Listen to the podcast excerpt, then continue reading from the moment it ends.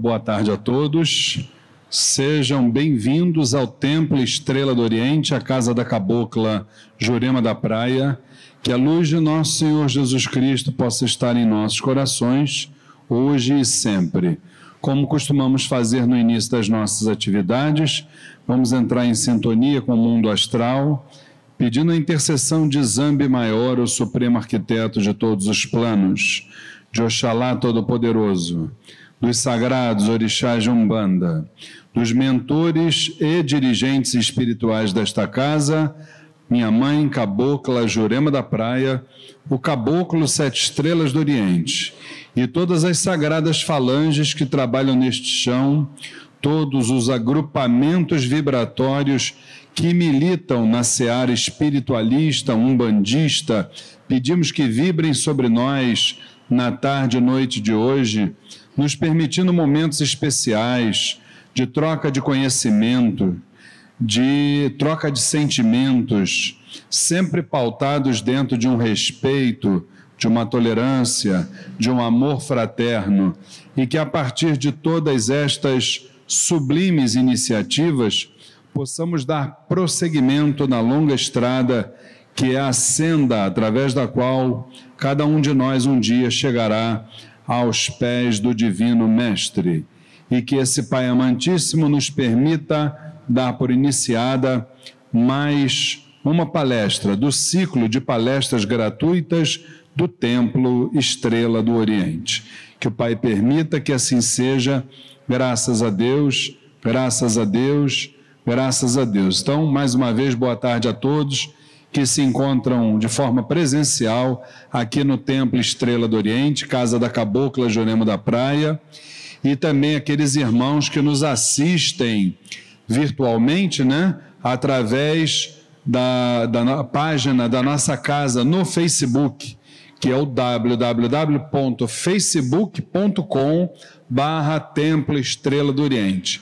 E gostaríamos sempre de lembrar que a Casa da Cabocla Jurema da Praia, desde a sua fundação em 2007, sempre realiza, todo primeiro sábado de cada mês, uma grande palestra cujos temas estão eh, ligados ao espiritualismo em geral, à Umbanda em particular.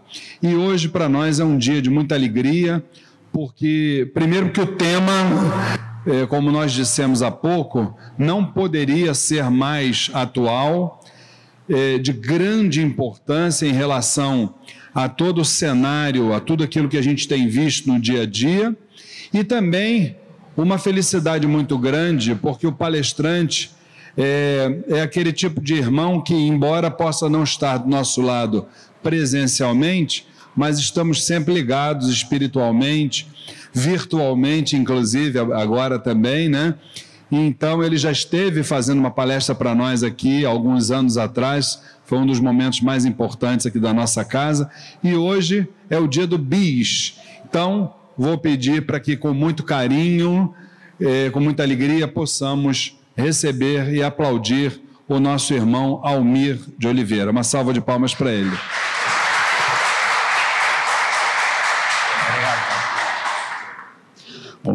Boa tarde a todos. Obrigado pela oportunidade de estarmos aqui para trazermos informações e, junto, fazer as nossas análises, avaliações sobre realmente o tema né, que nós estamos aqui para fazer né, uma comparação do que está acontecendo, não só no nosso Brasil, mas em todo o planeta, que é esse momento de transição do planeta Terra. É, como nós sabemos, a, todos os globos terrestres eles passam por ciclos. E no momento, o nosso planeta Terra ele está num ciclo que daqui a pouco nós vamos ver, acompanhar todos esses ciclos, no mundo de expiações e prova e atravessando um momento de transição para mundos de regeneração. Então, nós vamos fazer uma avaliação dentro da parte religiosa, filosófica e científica, né, para que a gente possa entender. Trazemos nosso abraço fraterno lá do grupo de estudos espírita Irmão Miesso, a qual nós participamos, que fica em Duque de Caxias, no Amapá. Tá ok? Então vamos lá, dar, continu... dar início ao nosso, à nossa palestra de hoje. Então, trouxemos lá de Eclesiastes, capítulo 3, versículo 1, assim: Tudo tem seu tempo determinado, e há tempo para todo propósito debaixo do céu.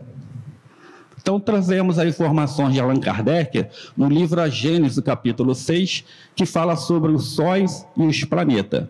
Então, Kardec fala assim: sucedeu-se que em um ponto do universo perdido, entre as milhares de mundo, a matéria cósmica se condensou sobre a forma de imensa nebulosa.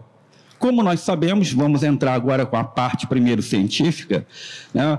todo o universo ele tem um fluido cósmico universal. E desse fluido cósmico universal, ele é manipulado e cria as matérias a qual nós sabemos, aquela cadeia né, da química, aquela química orgânica e inorgânica que dá um, né, um no cérebro daquela, um nó no cérebro, aquelas equações. Então, os gases, os metais, tudo são combinações desse fluido cósmico universal, ou como chamais, o hálito divino. Então, para que nós possamos entender, vamos passar aqui que voltar. Bom, então tá lá.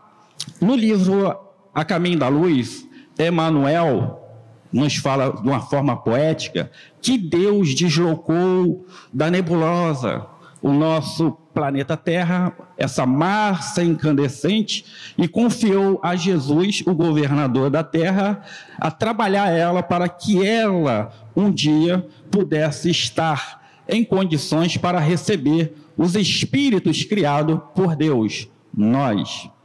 E aí, como fala ali, a, essa massa, né, a poeira cósmica universal, porque todas as estrelas, um dia, elas vão morrer vão virar poeira cósmica, todos, né, o sistema. Mas vai demorar ainda bilhões de anos. Não é o fim do mundo como as pessoas imaginam. E Kardec, nesse item, que é o item 3, ele continua falando nesse, nessa questão que há dois movimentos quando se une, começa essa poeira cósmica. Que o primeiro movimento é a força centrípeta, que é reunir no centro toda essa, essa, essa massa, essa energia.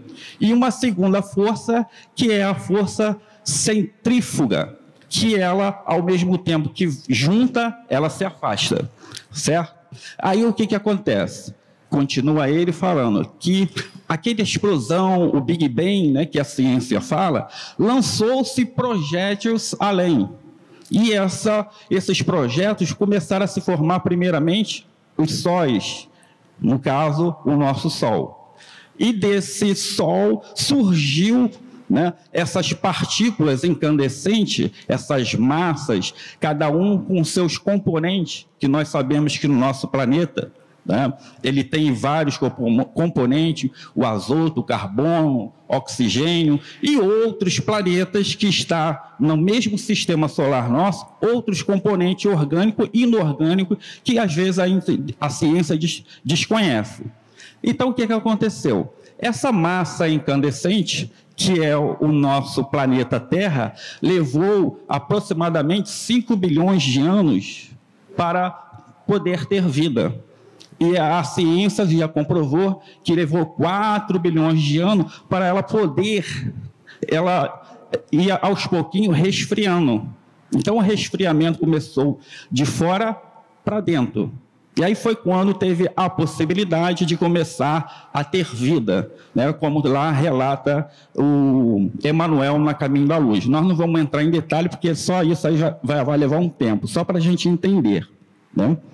Então, quando ela, a terra já estava pronta para a habitação, ela passa por cinco ciclos que nós vamos começar agora a analisar.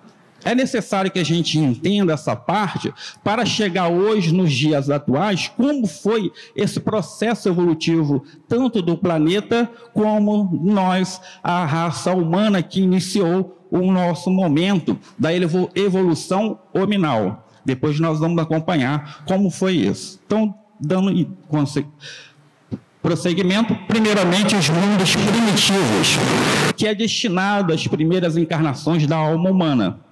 Então, lembramos, né, voltando lá aquela passagem, os homens da caverna, os dinossauros, que era a infância da humanidade.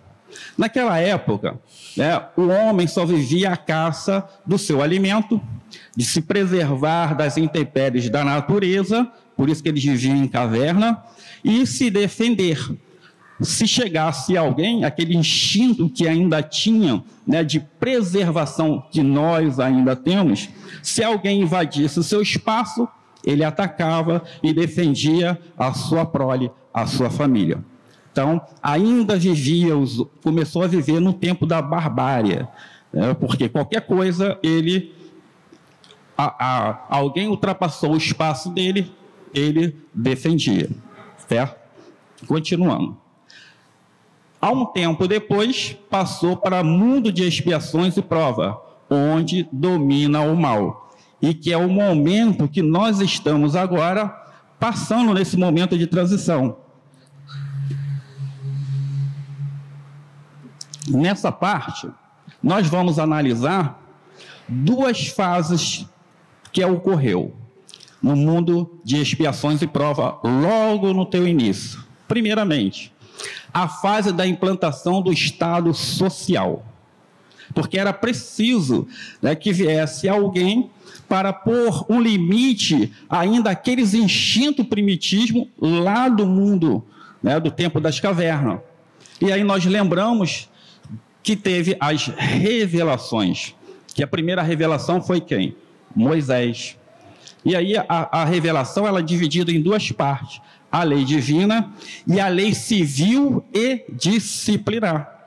Moisés colocou aquela lei disciplinar para bloquear, travar esses impulsos agressivos que trazia essa reminiscência lá do tempo das cavernas nós, habitantes, ou quem sabe, né, ainda alguns reminiscentes lá dos exilados de Capela, como conta no livro A Caminho da Luz, Emmanuel, então eles precisavam né, de uma lei. E toda a, a parte divina está contida nos Dez Mandamentos. E todos os outros cinco livros de Kardec são constituídos de leis civil e disciplinar. E ele colocou essa lei como fosse divina, como um temor para aquele povo respeitar.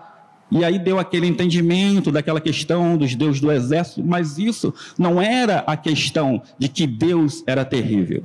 Era só para impor né, aquelas pessoas ela respeitá-lo.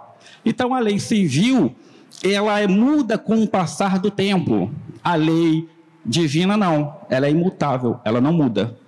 Apesar né, que as leis é, civil está precisando agora, no momento, fazer as suas mudanças. Porque conforme o progresso evolutivo do ser humano, ela vai mudando conforme a sociedade, conforme nós vamos vivendo em sociedade.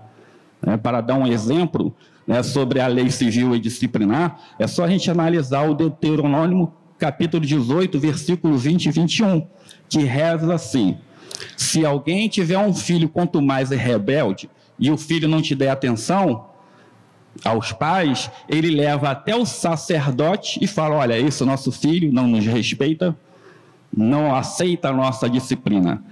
E aí, pela lei civil, não a lei divina, que os sacerdotes da época era responsável também pela lei disciplinar e civil. Então vai levar essa o filho à praça pública e fala, e fala para o povo: olha, este filho, quanto mais rebelde, beberrão, não aceita a disciplina dos seus pais. E aí ele será apedrejado. Isso está lá no Deuteronômio. Tá? E aí vem mudando, porque os costumes vem trazendo, por isso que depois vem Jesus e trazendo o verdadeiro sentido da religião. Então se confundia a lei civil com a, a, a, lei divina. E isso algumas, alguns países até utilizam a pena de morte, trazendo essa lei disciplinar do Deuteronômio. Né? Como, por exemplo, quando as pessoas tinham a lepra, a hanseníase, eles iam retirado da sociedade. E quando Jesus curou, né, curava as pessoas que tinham a rancenis 2, a lepra, no tempo antigo, ele falava assim: Não fales que eu te curei, mas vai e apresenta ao sacerdote. Por que, que Jesus falou isso? Porque era preciso, ele precisava mostrar que Estaco estava curado para que os sacerdotes inserissem eles de novo na sociedade. Então, o sacerdócio daquela época tinha duplo questão: a lei civil e a lei disciplinar. Eles eram, por isso que é, Moisés era um legislador. Só para a gente entender. Então vamos lá. A outra fase é a lei da implantação do Estado moral. Aí nós entendemos que foi Jesus, nessa parte, na segunda fase, que, essa parte que trouxe a boa nova, para que, a partir do respeitar ao seu próximo, é, a ética, a moral comece, começasse a ser implantada na terra. Porque até aí as pessoas não entendiam. Eles misturavam lei disciplinar com a lei divina. E aí Jesus veio trazer né, as informações de que Deus é um pai amoroso. Aquela lei de talião, dente por dente, olho por olho, é a lei que hoje nós entendemos como espírita ou espiritualista, que é a lei de causa e efeito que não é Deus que pune, mas sim aquilo que nós fazemos como sendo espíritos imortais, com um corpo físico, um corpo espiritual né, e a nossa casa mental. Depois nós mais para frente vamos entender melhor isso. Nós criamos energias e essas energias, seja ela positiva ou negativa, vai ficar impregnada no nosso corpo espiritual. Mais à frente a gente vai trazer mais essa informação. Então vamos lá. Vamos abrir, antes de passar para o outro, vamos abrir um parente para entender a chegada de Jesus aqui na Terra. E aí, para que o Cristo descesse à Terra, era necessário que engenheiros siderais limpassem a atmosfera do planeta para que os atentados contra a boa nova do reino de Deus não viessem a gerar alterações. Então, quem está falando é Miramês. O que está dizendo? Para que Jesus completasse a sua tarefa, era preciso tirar aqueles espíritos empedernidos, espírito revoltado, que talvez, se não fosse retirado eles do, do sistema, na terra, na crosta, Jesus não chegaria nem à idade madura. Tanto que ele foi perseguido por alguns, e se tivesse ajuda de outros encarnados ou desencarnados próximo, talvez ele não conseguiria chegar até os 30 anos para começar a pregar a boa nova. E a referência que nós trouxemos dessa questão é uma falange, né? Voltando aqui. Tá. Uma falange de anjo assomou a terra, tirando dela dois bilhões de espíritos inferiores, cuja animalização atingia as raias do impossível.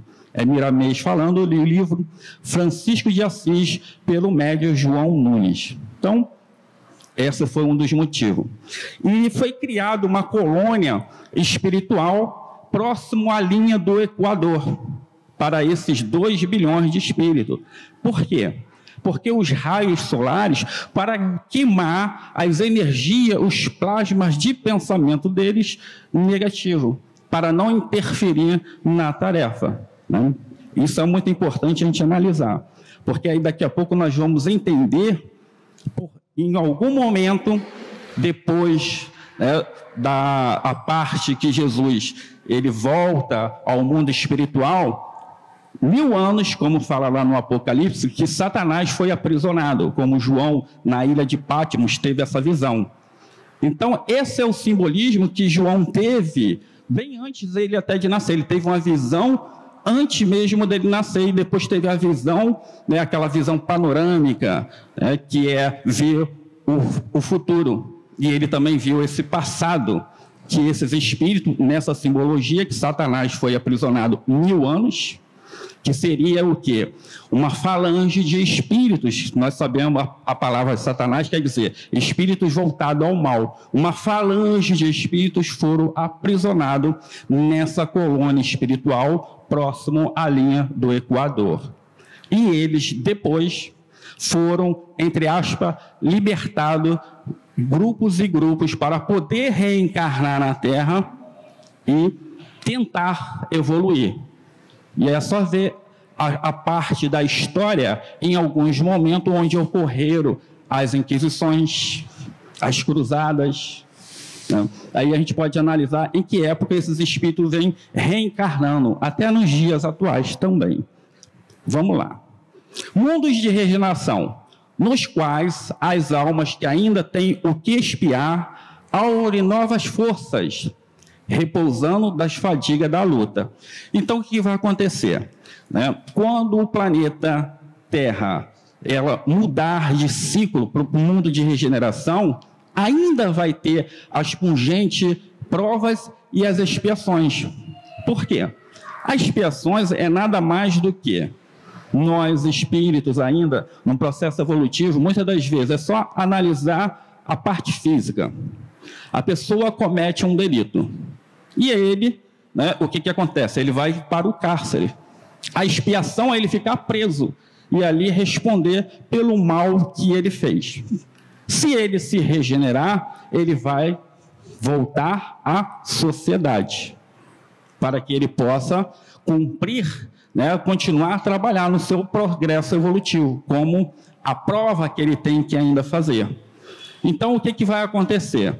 Muitas vezes as pessoas estão achando que o mundo de regeneração já é um mundo maravilhoso, que não tem doença, que não tem. Claro, o mal já não está mais tão ali é, gritando, já tem mais pessoas propensas ao bem. Mas o problema é que ainda vai ter as expiações, porque eu posso mudar. Né? É aquela questão: eu posso mudar, eu errei, eu posso fazer uma mudança consciencial de que não vou mais prejudicar ninguém, não vou dar mais, tirar vida, não vou. Então o que, que acontece? A energia que eu fiz ficou. Eu mudei, não vou fazer mais. A expiação é, a questão de que eu preciso trabalhar essa energia negativa que eu trouxe. Então ela vem através de enfermidades, de doenças. Então, ainda no mundo de regeneração, é aquele regenerado que não mais faz, mas ele tem um, um débito, energias ainda a expurgar, que é o que o nosso planeta ainda está nesse momento. E aí ele vai precisar passar pelas dores gente, não mais fazer o normal, mas ele né, tem que ressarcir aquele erro que ele cometeu, porque assim entra a misericórdia divina é o livre-arbítrio, a lei de causa e efeito, que daqui a pouco a gente vai ver também. Então, esse é o mundo de regeneração. E aí, está falhando aqui, né? Vamos ver aqui. Deixa eu passar.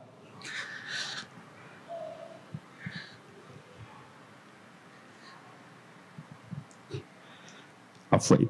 Mundo ditoso, onde o bem sobrepuja o mal. Então, no mundo ditoso, que já é a quarto ciclo que está o planeta chega, todos os planetas do universo, ele já o mal não existe, onde o bem sobrepuja o mal, onde as pessoas se ajudam mutuamente.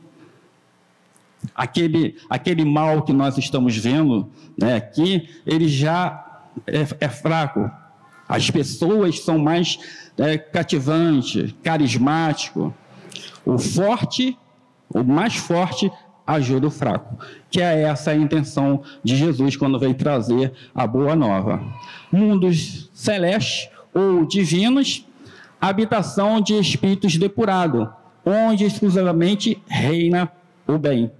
Aí é onde aqueles espíritos chegaram ao grau máximo da evolução moral, ele tem ainda que continuar seu, as suas tarefas já adiante, como Jesus veio à Terra.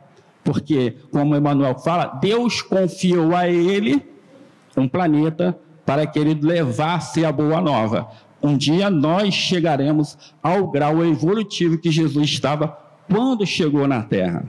Né? São os espíritos crísticos que já Deus outorga a eles missões grandes, que é a evolução, a científica, entender como trabalhar, como construir um planeta, porque Deus dá né, esse fluido e os espíritos que trabalham. Bom, então nós entendemos agora essa parte científica. É necessário a gente entender que a gente vai ver alguns pontos para analisar junto o que nós já passamos, que está lá no Evangelho segundo o Espiritismo, capítulo 3. Então vamos lá. A realidade do momento atual. As pessoas né, de religiões diferentes, é, pessoas que não têm nem religião. A gente trouxe aquela parte, a cena do livro 2002. Né, falam muito que as placas tectônicas né, vão se inclinar, vai acontecer isso, né, que o mundo vai acabar aquela, aquela coisa terrível, né, que até o nosso Cristo Redentor Caio, o filme, quem viu, teve a oportunidade, até, até pavor, né, de ver uma questão daquela. É claro que isso não vai acontecer, né? porque, primeiramente, as placas tectônicas, quando o solo, o planeta estava né, é, ficando sólido, era um continente só. E devido àquele movimento que nós falamos no início, deu um movimento de rotação e translação em volta do Sol. Esse movimento fizeram com que houvesse fissuras. E aí os continentes ficaram placas e foram se afastando. Então, Kardec também na Gênesis, ele fala que 25.868 anos há um movimento precessão dos equinócios, que a gente não estuda isso no primário. A gente só sabe dos dois movimentos, que é rotação e translação, que é do dia e da noite, né? e as fases, o inverno, verão, outono, primavera das estações. Mas há um terceiro movimento que a humanidade não tem a acompanhar, não consegue acompanhar por causa de são 25.868 anos que ela completa um giro, que é a precessão dos equinócios.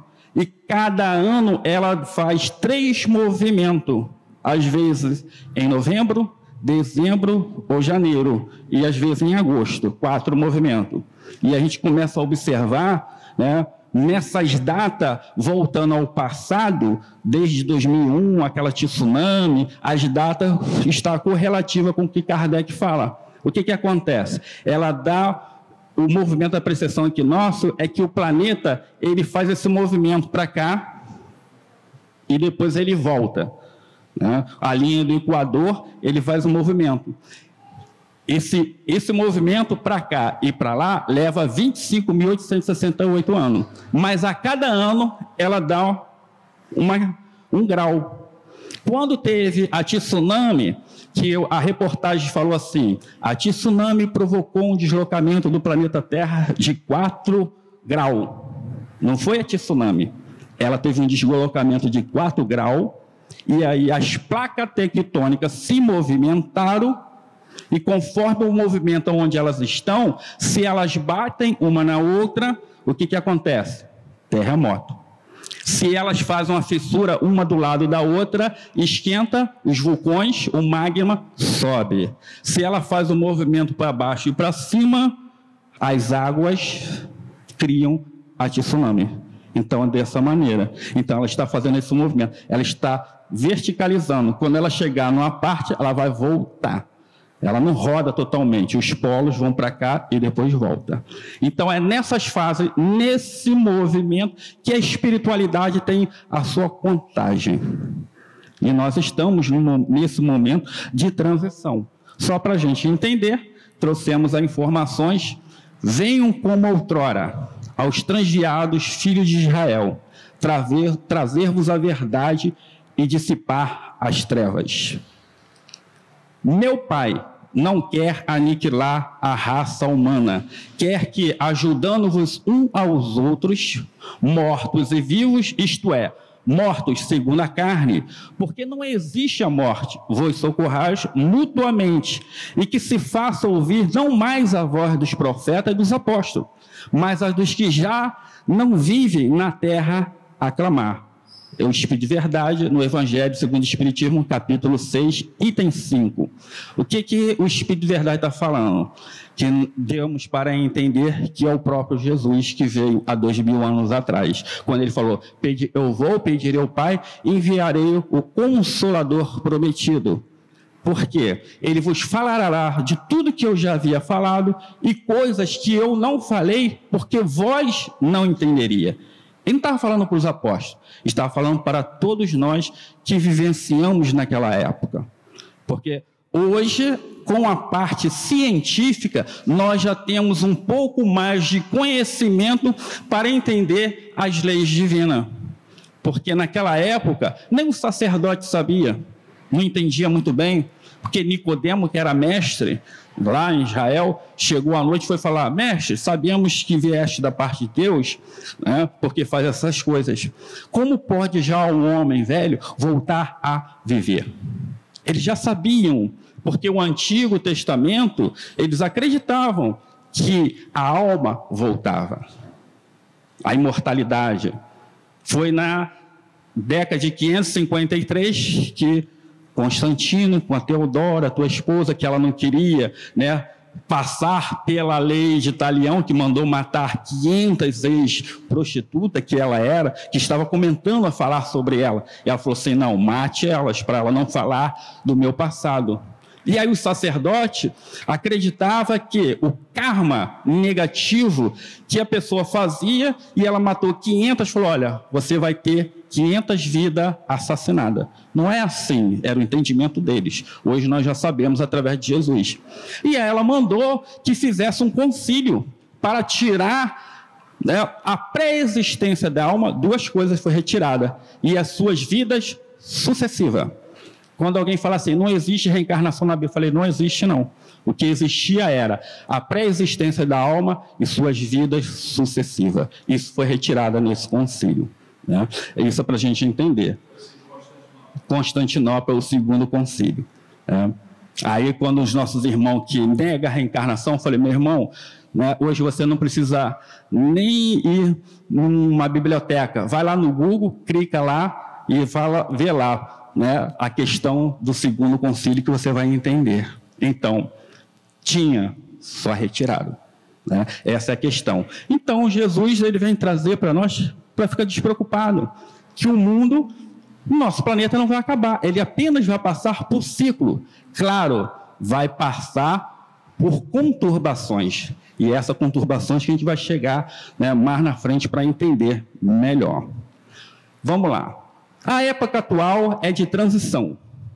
Confunde-se os elementos das duas gerações, colocando-os no ponto intermédio. Assistimos a partida de uma e a chegada de outra, já assinalando cada uma no mundo por, pelos caracteres que lhes são peculiares. Allan Kardec também na Gênesis, capítulo 18, item 2. No mundo atual, no nosso planeta, a gente fica até abismado né, quando vê essas coisas estão acontecendo. Porque é isso que Kardec está falando. Caracteres diferentes. Aqueles que já estão buscando se moralizar, e procurando entender né, a boa nova, a doutrina do Cristo, independente da religião que ele esteja. Ele já fica, quando ele olha, a gente vê na reportagem, meu Deus, como que o ser humano é capaz enquanto outros não têm ainda essa condição moral, são espíritos ainda empedernidos no mal. Eles fazem pelo prazer de fazer, pelo egoísmo e pelo orgulho exacerbado. Aí voltando lá, naqueles 2 bilhões de espíritos que foram aprisionados lá na colônia espiritual próximo à linha do Equador, a gente já pode perceber quem são eles. Aí a gente pergunta, mas por quê? Por que, que Deus, a misericórdia divina, permitiu que esses espíritos reencarnassem?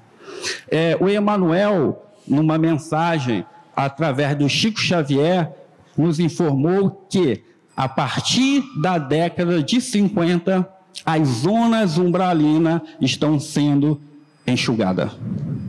Para quê? Para aqueles espíritos empedernidos, quando forem exilados do planeta, não reclamaram: olha, eu não tive a oportunidade. Eles estão tendo a sua última oportunidade de viver sobre uma ética moral. É claro, nós somos imperfeitos ainda.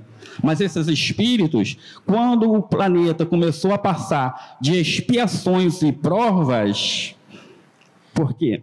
No início, nós viemos da feira da evolução, daqui a pouco nós vamos entender. E aí adquirimos o nosso livre-arbítrio. Quando eles é, sofrem uma consequência, ainda tem aquela noção de um Deus que castiga. E eles são aversos a Jesus e a Deus, porque estão achando que Deus está castigando. Na verdade, eles estão sofrendo as suas consequências, seja no mundo físico ou no mundo espiritual, a sua própria energia que emanou. Mais para frente nós vamos entender melhor essa parte. Vamos lá então, tentar aqui. Que está travando um pouco. Vamos lá. E aí, essa visão né, que tem o espírito, as pessoas, algumas pessoas falam assim para mim, Elmi, a gente tem que tomar cuidado, que vai ter um momento que nós vamos ser arrebatados com o corpo e tudo. Então a gente trouxe essa imagem para representar um pouco essa questão.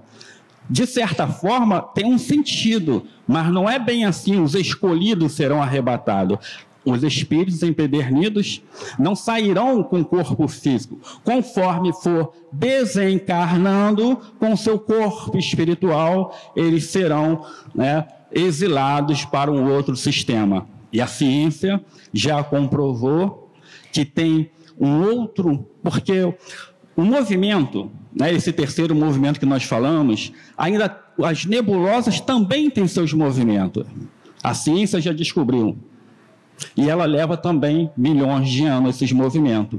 E os sistemas, né, como forma o Sol e outros céu, sols, eles nos seus movimentos se encontram e os planetas se aproximam. E a ciência já descobriu, deu até o nome de Nibiru, os, né, planeta X, que já está né, próximo.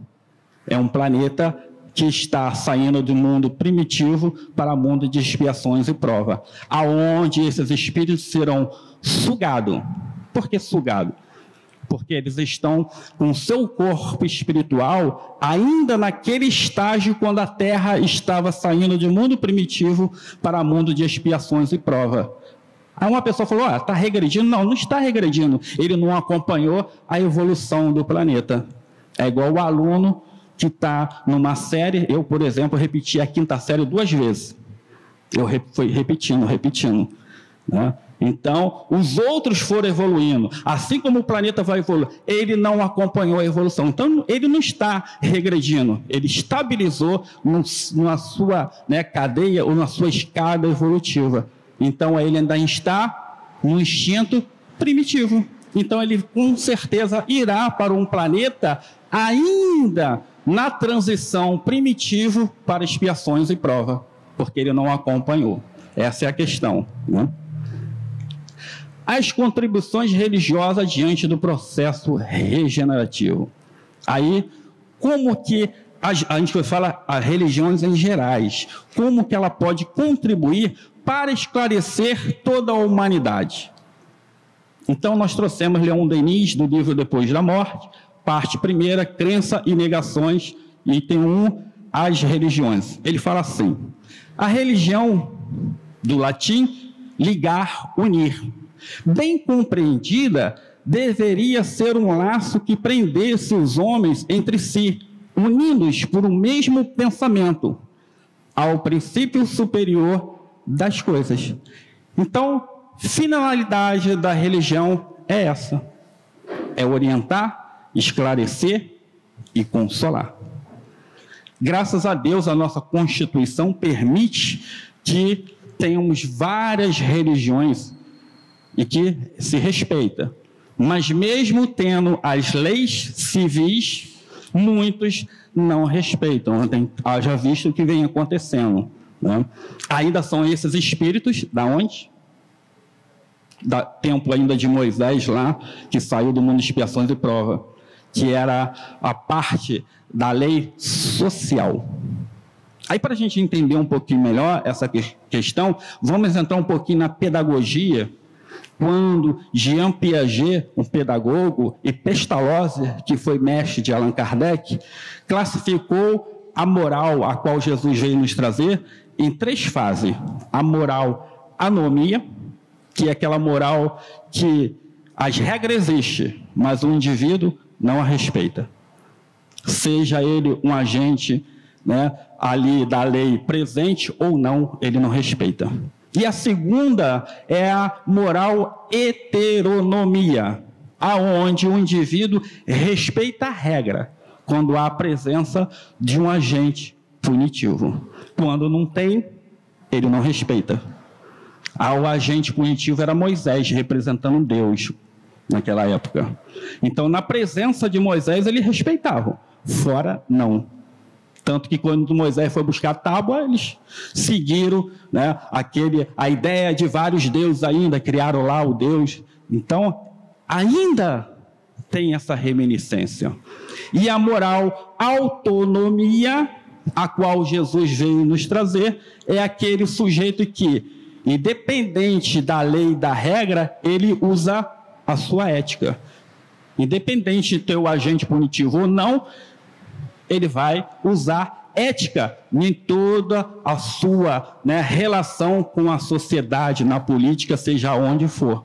Então, são esses né, tipos de moral que nós, seres humanos, ainda temos, estamos nos trabalhando. Então, devido a essas, essas situações, nós vamos encontrar essas pessoas na política, na religião, em todos os sentidos. E aí, o que nós precisamos é esse fogo ardente, o coração, a educação dos sentimentos. O que está faltando no ser humano ainda é essa educação dos sentimentos, porque é, inverteu. Muitos pais acham que essa educação vem do colégio. Quem é, quem é professor sabe muito disso. Né? A educação no colégio, a educação da história, uma análise crítica da história, dos fatos da história. A educação vem de berço. Né? Então, querendo voltar né, na, na, pedagogia, a, a educação religiosa, eu acho que a religião religiosa cada um aprende no seu templo, na sua igreja. O importante, né, na época que eu estudava, alguns companheiros vão lembrar, a educação moral e cívica e o SPB. Pronto, fecha tudo. Não precisa entrar na questão de religião, porque religião, conforme o grau, a cultura de cada um que trouxe, ou dessa existência ou de outras existências. Porque, na verdade, todas as religiões convergem num só uma informação. Pega a Gênese, analisa como foi formado nas águas o nosso mundo vai perguntar ao índio como foi formado, Tupã formou o mundo. Nas águas, só muda a parte simbológica, mas o conteúdo é sempre o mesmo. É cultura. E as pessoas brigam. Lá fora ainda tem guerra sobre essas questões, infelizmente. Então trouxemos Jesus, Lucas 10, 27. Amarás o Senhor teu Deus de todo o teu coração, e de toda a tua alma, e de todas as suas forças, e de todo o seu ensinamento, e ao teu próximo como a ti mesmo. Aí agora, como entender essas palavras de Jesus sem nós termos passado pela análise filosófica, religiosa e científica? Porque viemos lá desde a Grécia os mitos da Grécia, aprendendo através de forma simbólica. E Jesus também utilizou o ensinamento de forma simbólica nas parábolas. Porque eles usaram isso devido ao nosso grau de evolução espiritual. Ainda não tinha entendimento para entender a lei divina. Os mistérios do mundo espiritual era dado como sobrenatural. E aí a gente vai entendendo como Platão falou do mito da caverna, que eles eram prisionários desde criança, acorrentado, e aí um fogo, uma chama passava em frente, na outra parede, as pessoas lá fora iam passando, movimento, eles achavam que aquela sombra era o mundo que eles viviam. E um dos prisioneiros achava que foi saiu ou foi solto, se soltou e foi lá fora e viu que o mundo real não era aquilo que ele estava assistindo. E ele voltou e foi falar para os amigos. Ele falou: Não, o mundo que nós vivemos é esse. Por quê? Quando ele chegou lá fora, ele viu o sol, mas por, por ele estar desde criança num lugar escuro, ele não conseguia ainda enxergar diretamente. Aí ele começou a ver através da água, a sombra. Aí vem a questão do mito, explicando que aí conforme as nossas vistas vão descortinando, nós vamos enxergando melhor o sol, que representa a parte espiritual, que hoje nós já temos essas condições. Então, toda religião, ela precisa analisar a parte, a filosofia. Por quê? Se ficar só preso à filosofia, aqueles filósofos no passado se tornaram ateu não acreditam em Deus. Né? Eles são os ateístas. E se focar só na religião, também, o que, que vai acontecer? Né? É o que a gente está vendo as guerras, as disputas de religiões. Aí a pessoa vai se tornar né, um fanático, porque ele só vive, só vê a parte religiosa, ele não vê a parte filosófica, indagar, perguntar. Foi isso que Sócrates, Platão, Aristóteles fez. Eu sei que existe, mas não sei como. Era o caso de Nicodemos. Ele sabia, ele quis saber de Jesus como era o processo de renascer de novo, que hoje Kardec utilizou a palavra melhor, reencarnação em 1857. Aí Jesus cortou logo a dele, falando: Como queiras que eu te falo das coisas do céu, se ainda não acredita das coisas que eu falo da terra?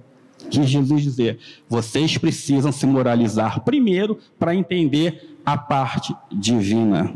E hoje nós já temos noção. Hoje nós sabemos como se processa essa reencarnação no mundo espiritual para o mundo físico.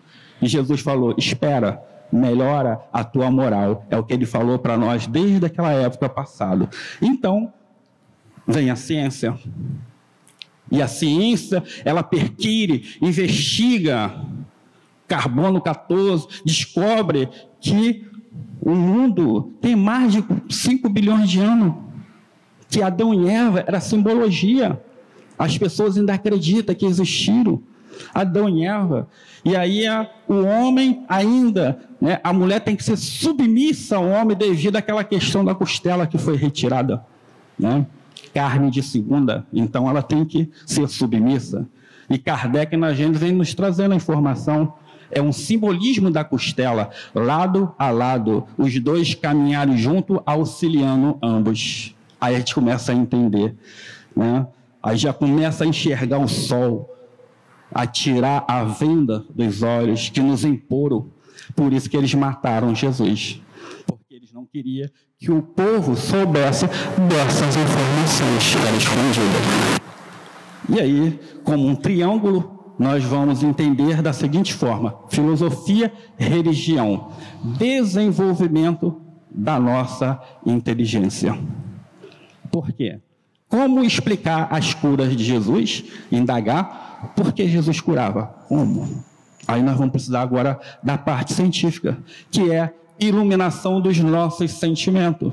Quando eu entendo que Jesus manipulou os fluidos espirituais a qual nós estamos aqui, ele tinha essa capacidade de utilizar o ectoplasma dos médios que estavam junto com ele, João, Tiago, e utilizava os ectoplasmas e aí ele fazia a transmissão, tirava as energias deletéria e repunha outras energias da natureza, do reino vegetal, mineral e animal, como a homeopatia faz gradativamente. Mas Jesus tinha, era um espírito evoluído, ele fazia na mesma hora. Quando ele né, curou os dez leprosos, Simão Pedro virou assim: Mestre, fizeste grande cura, curaste dez leprosos. Ele falou: engano seu. Eu curei Só um. Só um foi curado. Aquele que veio me agradecer. Não é porque ele foi agradecer, não. Jesus falou assim: ele estava preparado. Ele fez a sua reforma. Ele queria, além de se livrar da enfermidade, fazer mudanças na sua vida. Quanto os outros nove apenas queria se livrar da enfermidade e queria voltar para os seus lares, aos seus desequilíbrios, e logo a doença voltará.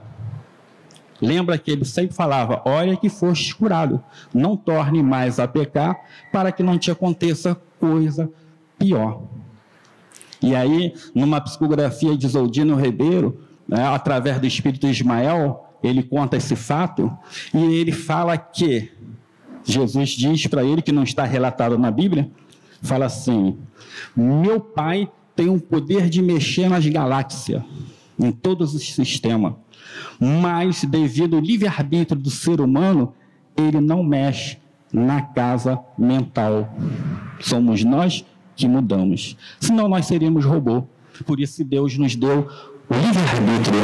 E aí Jesus falou: Eu posso curar o corpo físico o corpo espiritual, mas a casa mental desequilibrada, só o espírito pode trabalhar, e se equilibrar, se harmonizar. Por isso Deus nos deu o livre-arbítrio. Essa é a questão. Vamos lá de novo.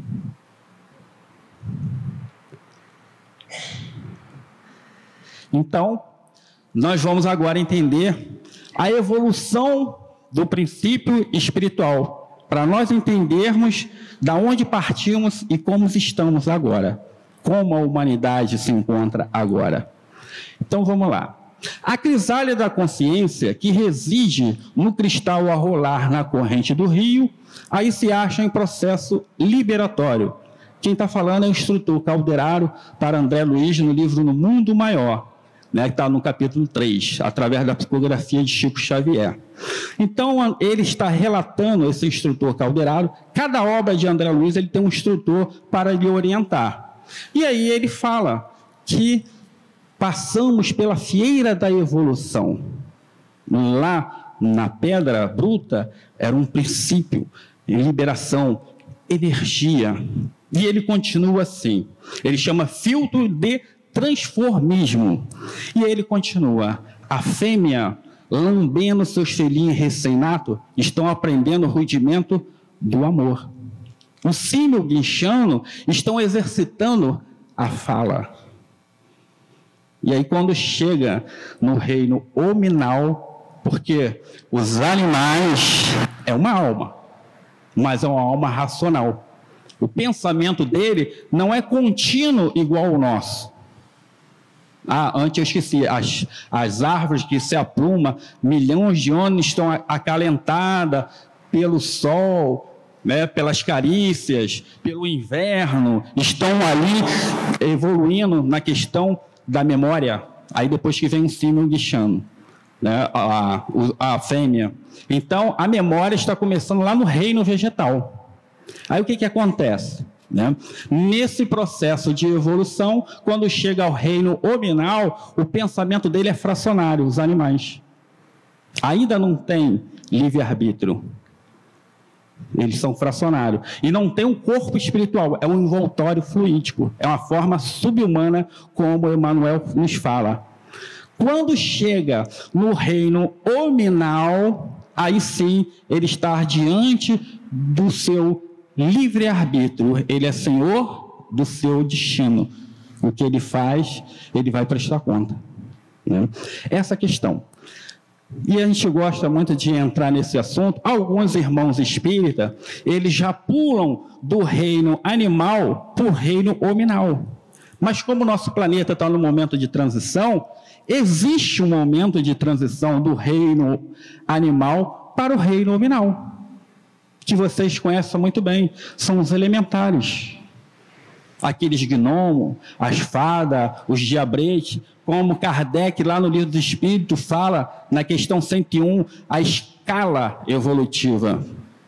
Eles existem, são espíritos invisíveis que ali naquele momento esse envoltório fluídico está em transição para a formação do perispírito. Quem tem evidência que vê os gnomos, os né? os sílvios, eles ainda têm uma aparência meio animal para ir transformando para hominal. E é nesse momento que Kardec formam a pergunta Kardec fala assim: formam categoria especial no mundo espírita os espíritos que presidem aos fenômenos da natureza? Serão seres à parte ou espíritos que foram encarnados como nós? Esses elementares, que nesse mesmo item que nós, vamos saber, chama-se elementares menores e elementares maiores. E ele fala assim: que foram ou que serão lá na questão 538. Então, chegaram aqueles espíritos que trabalham o fogo, a água, a terra, o ar, que na Umbanda são conhecidos com seus nomes, né, porque já manipula as energias elevadas. E aqueles espíritos gnomos, que são os comandados por, pelos orixás que vocês conhecem. Né? São as fadas de Abreu, que faz essa interação né? intuitivamente, eles fazem o que os outros. O, o, o, o, vamos botar assim, faz com que eles trabalham na natureza. Vamos dar um exemplo sobre a questão da água, os que trabalham na água.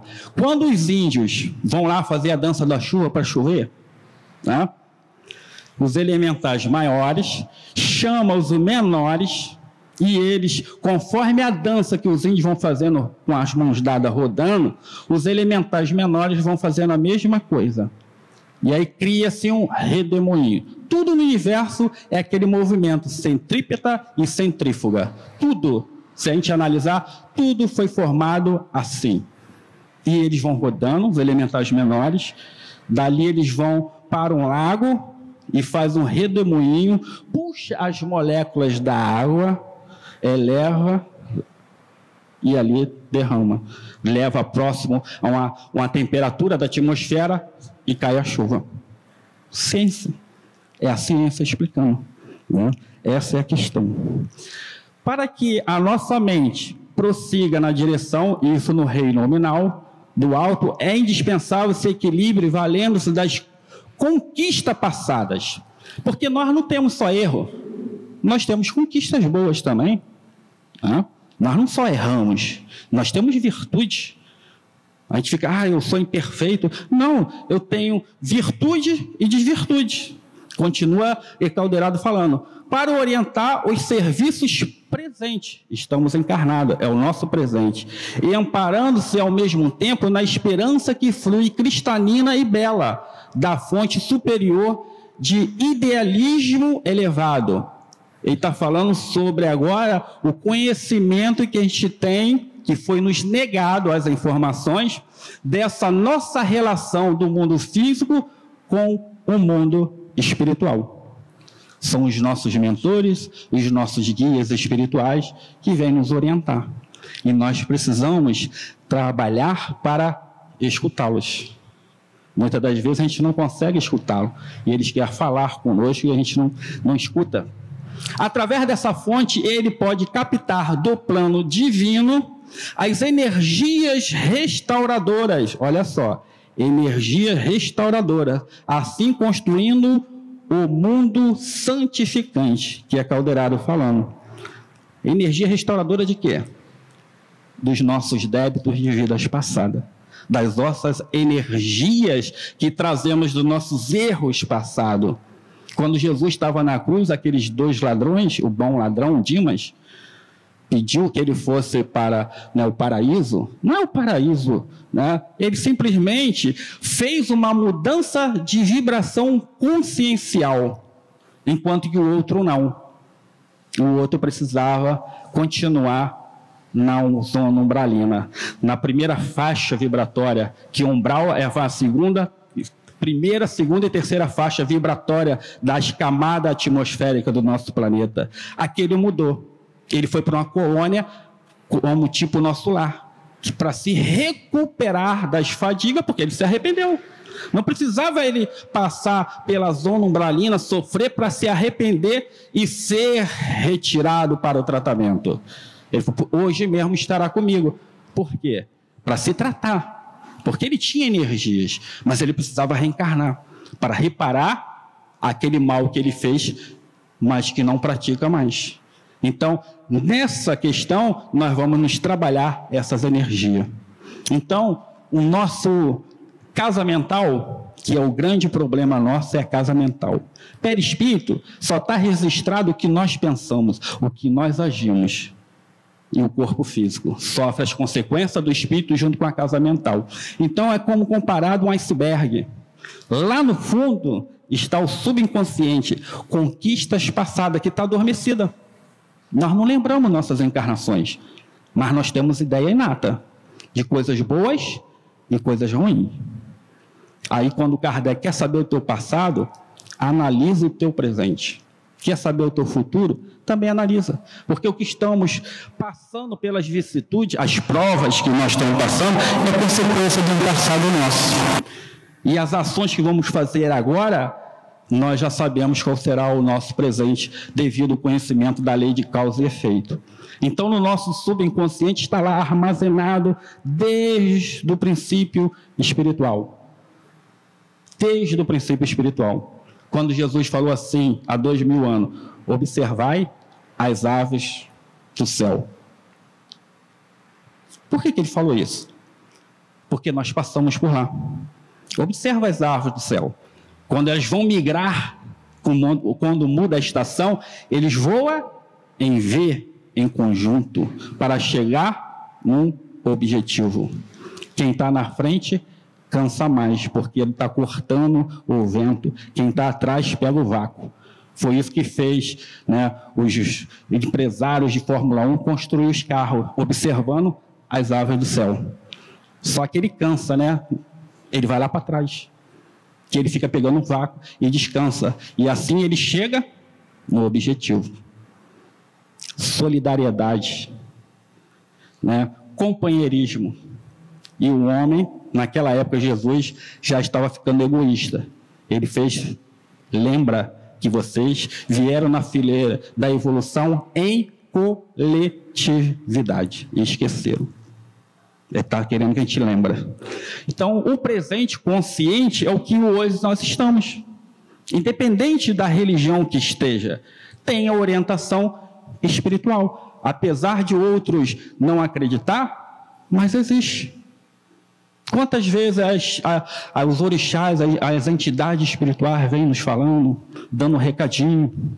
Não? Muitas vezes a gente chega em desequilíbrio porque não estamos escutando o nosso espírito amigo ou o nosso orixá vão precisar de terceiro para nos equilibrar, passar o recado, a gente equilibra. Aí a gente conversa com os nossos. Mas para isso, nesse presente, a gente tem que mudar as atitudes, rever nossos valores. Essa é a questão. Então, para um futuro melhor santificante. É, lembrando, quando André Luiz, no livro O Nosso Lar, que ele, no final do último capítulo, ele se torna cidadão do nosso lar, no livro. E aí, no segundo livro da obra, que é Os Mensageiros, ele, com a vontade de ir visitar seus familiares, isso é importante a gente entender, né?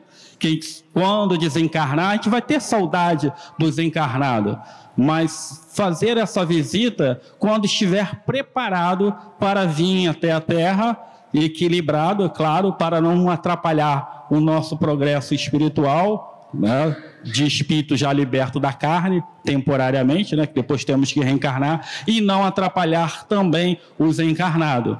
Então, quando ele vem à Terra, né, na crosta da Terra, que é passa pelas faixas vibratórias do nosso, né, do nosso lar, que o nosso lar está na terceira faixa vibratória das camadas da atmosfera, e ele faz esse relato, junto com um companheiro que vem com ele.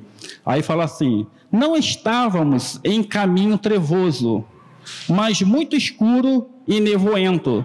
Tornara-se densa a atmosfera, alterando-nos a respiração. Nesse momento, ele está passando da terceira faixa para a segunda faixa, que é um umbral né, ameno, que é a segunda faixa próxima à costa da Terra, e para indo para a primeira faixa, que é um umbral mais grosso. Então, essa energia asfixiante, ele sente até uma náusea, ele relata no livro, ele vai sentindo uma náusea. E aí ele fala assim, aí o instrutor que está com ele fala assim, infelizmente, as emissões vibratórias da humanidade encarnada são de natureza bastante inferior em nos referindo à maioria das criaturas terrestres e estas regiões estão repletas de resíduos escuros de matéria mental dos encarnados e desencarnados de baixa condição. Então, é o relato de André Luiz no livro Os Mensageiros, através de Chico Xavier, lá no capítulo 33, que fala a caminho da crosta. Quando ele vem, né, o filme mostrou essa parte, quando ele vem visitar os familiares dele, né, que ele descobre que ela já contraiu outra núpcia, ele fica um pouco assim meio desequilibrado, depois ele retoma. Né, isso é muito importante, porque um dia também nós vamos desencarnar. Né? Então, quando chegar no astral, nós temos que seguir as orientações dos espíritos, das entidades mais evoluídas. Né? Porque quando nós desencarnamos, nós perdemos fluido vital, deixamos fluido vital. E precisamos absorver no nosso corpo espiritual os fluidos espirituais. E para descer à Terra, tem que ter né, um certo conhecimento. Então, trouxe essa imagem que reflete bem o que ele está falando.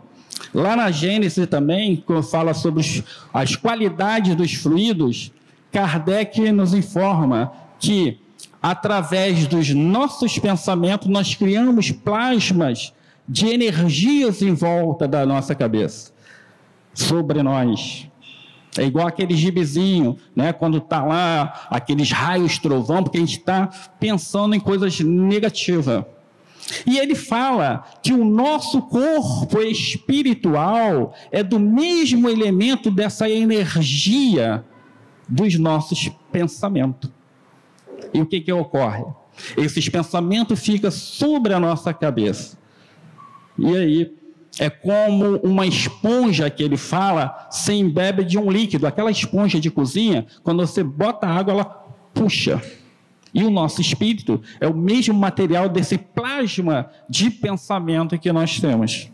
E se esse pensamento é enérgico e constante, ele se torna uma doença, uma enfermidade. Aí ele fala assim: não é senão esses alguns tipos de enfermidade. E nós vamos né, cada vez mais passando para o perispírito essa energia, como o nosso corpo espiritual, né, ou psicossoma, está ligado célula a célula, molécula a molécula, órgão a órgão, nosso, nosso corpo físico, o corpo ressente uma impressão desequilibrada. E logo mais na frente vai vir as doenças em nossos órgãos autônomos. Kirley, né, que era um fotógrafo, ele estava preparando a sua máquina e ela disparou e bateu a foto do seu dedo. E ele viu as raias que é o corpo vital, que é um outro, ou duplo etéreo, né? os nomes vai, vai variando, mas o significado é o mesmo. Ele viu umas raias, e no momento dessas raias, ele viu um ponto meio escuro, porque ali estava já se formando uma patologia, uma doença, que ainda não estava no corpo físico, mas ia somatizar para o corpo físico. Tá? No livro né, Missionários da Luz, o instrutor fala que no futuro a ciência da Terra vai descobrir as enfermidades no corpo espiritual e vai curar antes de chegar no corpo físico. Isso aí é a ciência do mundo regenerativo.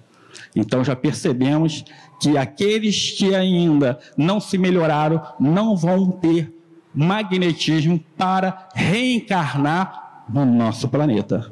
Porque o planeta muda também a sua energia. e o nosso perispírito vai ficar ligado magneticamente a um outro planeta que vai passar perto, como já falamos, certo? Então tá ali essa energia que nós jogamos e puxamos. Então, essa é a questão. Olha, de novo aquele movimento centrífuga e centrípeta energia. Somos um dínamo, uma usina. O que nós emitimos volta para nós. Por isso a recomendação da espiritualidade praticar o bem, porque o bem que fizer ao outro, esse bem retorna para nós. O mal que fizemos ao outro, esse mal vai retornar. Não é Deus castigando, ele imprimiu no universo uma questão, né? A lei do retorno. Quando Jesus falou assim: a, o plantio é livre, mas a colheita é obrigatória. Olha o que ele, o simbolismo hoje que nós entendemos da lei de causa e efeito, ação, reação, karma positivo, karma negativo. Essa é a questão. A gente já está terminando. Então, melhorando, os homens não fornecerão ao mundo invisível senão bons espíritos. E estes, encarnando-se por sua vez, só fornecerão à humanidade corporal elementos aperfeiçoados. Então nós achamos, oh, fazemos aquela pergunta: quando é que a Terra vai mudar de expiações e prova para regeneração? Quando a maioria da humanidade se moralizar, viver mais de ética, trocar os seus pensamentos, como eu falei anteriormente, mudar suas, seus valores, porque a gente segue paradigma. Eu aprendi assim, assim eu você. Assim de Manuela. Eu nasci assim, vou viver assim e vou morrer assim. Não muda a sua energia padrão, porque nós trazemos de outras existências essa energia. Um corpo morre. E muitas vezes as pessoas não têm esse conhecimento que o corpo morre, mas a energia que foi somatizada também nesse corpo físico passa para o corpo espiritual. E aí voltamos para o mundo espiritual com essas energias deletérias. No filme mostrou bem André Luiz lá a parte dos órgãos onde estava afetada pelos seus excessos das, da, do, da, bebida, do fumo. Né? Ele chegou lá ainda com problema. E Lisa deu um passo e só deu uma melhorada. Porque o purgatório é aqui na terra. Tem que voltar e limpar. Tem que ser limpo isso. Essa é a questão. A terra deixará então de ser um mundo de expiação e os homens não sofrerão mais as misérias decorrentes das suas imperfeições, porque nós estamos recebendo o que nós plantamos, não é só de vidas passadas, não, muitas vidas anteriores que nós viemos né, com essa inconsciência degradando né, o nosso próximo, degradando o meio ambiente, essa energia contaminando né, esses ciclos, essa atmosfera que a espiritualidade levou 4 milhões de anos para criar essa atmosfera límpida, e nós, nas nossas atitudes, desde lá né, das cruzadas, desde as inquisições, essas guerras que criam essas atmosferas pesada, densa, e é a espiritualidade, os, como nós falamos, o orixás maior, os elementares maior, ele precisa fazer essa limpeza dessa energia, porque senão complica, destabiliza o planeta. Nós vamos destabilizando, eles precisam estabilizar. Aí precisa da chuva, das tempestades, os raios, né, o nosso irmão Robson Pinheiro apresentou bem aquele livro Tambores da Angola, aquelas explosões das zonas umbralinas para estourar. Então, isso tudo são esses guardiões do astrais, esses orixás trabalhando para limpar um pouco esse miasma da psicosfera do planeta Terra, que ainda grande parte vão contaminando ela. Essa é a questão. Né? E aí nós vamos entendendo essa questão de que como devemos fazer que essa terra começa a ser limpa. Não é Deus, somos nós. quem criou o umbral, e a gente fala assim, será quando eles encarnavam por umbral? Às vezes a, a, as pessoas falam assim, será que eu vou por umbral? Aí a gente lembra que André Luiz, no, no capítulo 12 do, do livro Nosso Lá, depois que ele estava recuperado, ele chegou para Lisa e falou assim, Lísias, o que, que é umbral? Aí o Lísias, ué, você ficou oito anos lá, não lembra? Umbral inicia na crosta da terra. São aqueles que atravessaram o vale da morte, que ficaram na indecisão não mudaram o seu padrão vibratório. Mais uma vez, aquele ladrão que a sua consciência não pesou de nada. Então, o perispírito pesado com energias deletérias fica próximo, fica junto à crosta terrestre. Não alça né, as colunas mais elevadas que já está na quarta psicosfera do planeta, onde ela já brilha. E quando o mundo chegar, a essa, o planeta chegar a essa condição, não vai mais existir a zona umbralina e o purgatório, a Terra passará de regenerativa. Então, fecha Kardec, que é o capítulo 5, o item 9, que fala sobre o purgatório. Aliás, por esta transformação que neste momento se opera a Terra, se elevará na hierarquia dos mundos.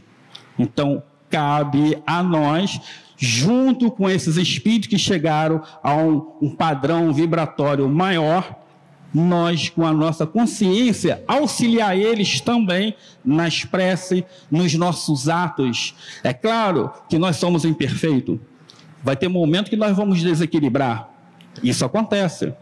Mas o que Kardec fala é que se ela for persistir essa energia, então criamos uma energia, uma psicosfera negativa, da mesma forma que nós criamos, nós podemos apagá-la. É aquela questão, né, alguém nos fez alguma coisa, nós nos magoamos. Começa pelo milindre, depois o milindre vem a mágoa. A mágoa já emanamos energias negativas para a parte da vingança. Aí pronto, nós atuamos, contaminamos. Então, nesse momento, o milindre, eu vou me trabalhando. Eu vou trabalhando meus sentimentos. Eu preciso me limpar disso. Eu preciso tirar essa energia, porque senão ela vai ficar acumulando e vai me fazer trazer também essas patologias, essas enfermidades. Então, a prece é é um meio, mas muitas vezes a pessoa está tão desequilibrada que não consegue fazer uma prece. Então, os nossos irmãos né, lá do outro lado, os japoneses, os gurus, é a meditação. Entrar em contato com a natureza. Nós viemos da natureza. Na natureza, nós vamos buscar os recursos necessários para limpar né, essa nossa casa mental, esses problemas que nós mesmos travamos. Então, nós precisamos fazer essa limpeza através da meditação. Eu gosto muito, é, as pessoas falam assim: ah, eu não consigo fazer uma prece, estou muito desequilibrado, também não consigo meditar. Aí eu falo assim: ó, quando for dormir, eu falei 15 minutos uma vez na casa espírita. Falei, olha a água, olha a luz. Eu falei assim: então fica cinco minutos, ou deixa o chuveiro bem devagarinho, fica embaixo do chuveiro e deixa a água cair na cabeça e abre seu chakra, seu centro de força, como uma rosa se abrindo e aí é nesse momento, aquilo que nós passamos o dia todo, que nós vamos passar por problema, não adianta. Né? Vamos desequilibrar. Aquilo que está nos incomodando, não deita com incômodo na casa mental. Deixa a água bater, vai mentalizando. Tudo aquilo que te incomodou, é a hora de botar para fora.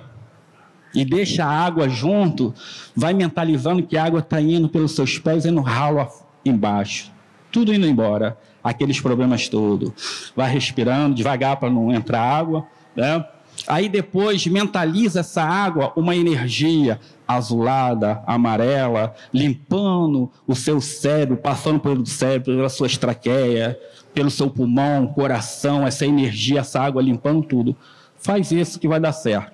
E depois senta na cama, faz a prece, medita, vai até uma cachoeira, eu gosto muito fazer a minha meditação né, na cachoeira, se transporta para uma cachoeira, para uma praia, as ondas do mar vêm, joga. Quando ela foi embora, leva. Quando vem, pega a energia do mar. e a gente vai acordar melhor. Que Jesus nos abençoe. Nessa parte finalizamos. Estamos aqui agora à vontade para as perguntas do Maravilha, irmãos. maravilha. Ainda temos Obrigado. aí. Uns 15 minutos? Isso, uns 15 minutinhos para nós fazermos pergunta. Alguém já tem? Tem? Vamos lá, seu Jorge, Antônio. Só um minutinho, por favor. Vamos lá, seu Jorge. É, boa tarde, Elmir. Boa tarde. Parabéns aí pela grande Obrigado. palestra. Você, na parte anterior, na primeira parte, você se referiu ao Nibiru, Nibiru, cada um Aham. fala de uma forma, então vou adotar a minha aqui. Né?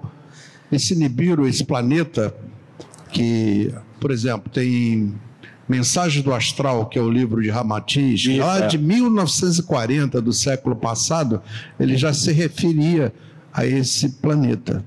Quer dizer, é um planeta não é tão maior quanto as dimensões do planeta Terra, porém ele é 2.600 vezes é, negativamente imantado, né?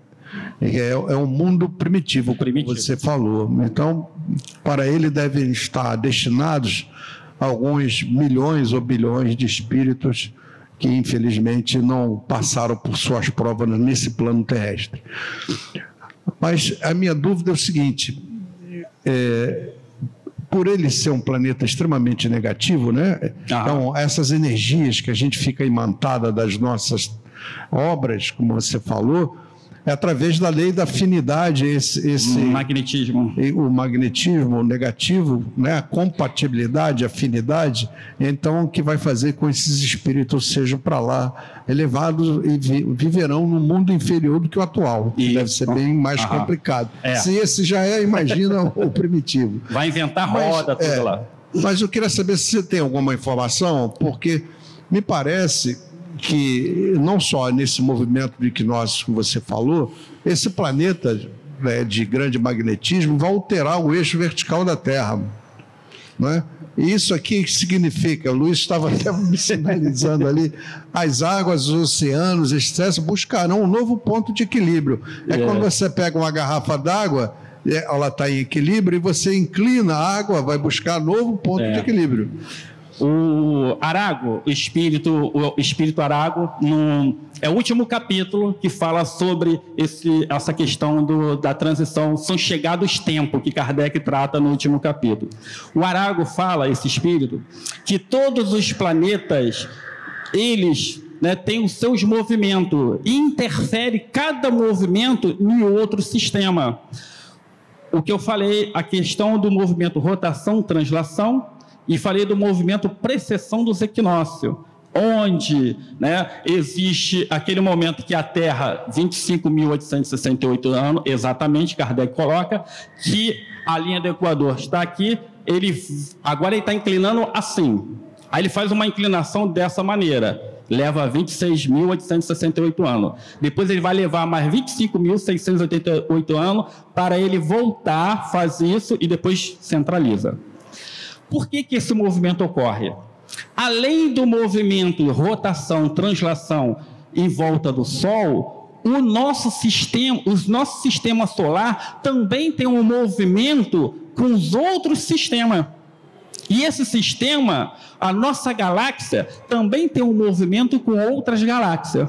Então, o que, que o Arago quando fala nessa questão? A aproximação de outros elementos interfere na trajetória, fazendo com que essa contagem desse momento em que um sistema solar está chegando próximo do nosso sistema, que é um desses desse sistema solar chama-se esse planeta o X, o Viru, que as pessoas estão colocando. Então está provocando a cada 25.868 anos, eles se afastam e eles voltam e aí esse sistema interfere na movimentação do nosso e assim sucessivamente. É, é. só é, por esse número enorme de anos que você está falando, é. os nossos astrônomos não tinham ciência disso. Pois é. Porque era um horizonte de anos o aí humano não tem como. Né? Mas agora parece que a gente tem como identificar Isso e aí. até avaliar os seus efeitos. Obrigado. Mas nada vai acontecer de cataclisma. Não. Simplesmente a Atlântida vai voltar, tá? tá? A Atlântida vai voltar porque, como falou, igual um balde com água. Você inclina, já dizia aquela música do Baião, né? O deserto vai virar mar, o mar vai virar deserto. Então foi por isso que a Atlântida afundou. Um lado ficou com água e aí. E temos nós aí reminiscentes da Atlântida, tá? Já falaram que eu vim de tá, lá. Obrigado aí, valeu. Eu, obrigado. Meu irmão Antônio, uma pergunta para o palestrante Almir. Quais seriam os sinais mais evidentes, mais perceptíveis, né? Mais fáceis de perceber da transição planetária, ou, ou melhor dizendo, transição humana. Da humana, da humanidade, gente, nós já estamos observando sim. O que está acontecendo? Né? Existem as migrações de espíritos inferiores e as migrações de espíritos mais elevados. E como está falando, a, está chegando próximo de nós um outro sistema. E esses espíritos mais elevados estão vindo para contribuir para o nosso progresso. Porque cada ciclo nós precisamos né, de auxílio de outros que já chegaram à condição.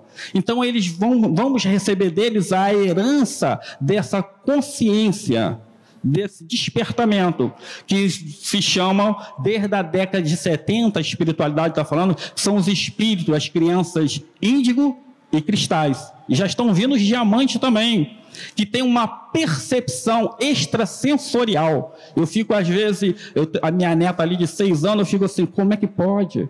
Ela faz coisas que eu, na idade dela, eu não tinha capacidade nenhuma.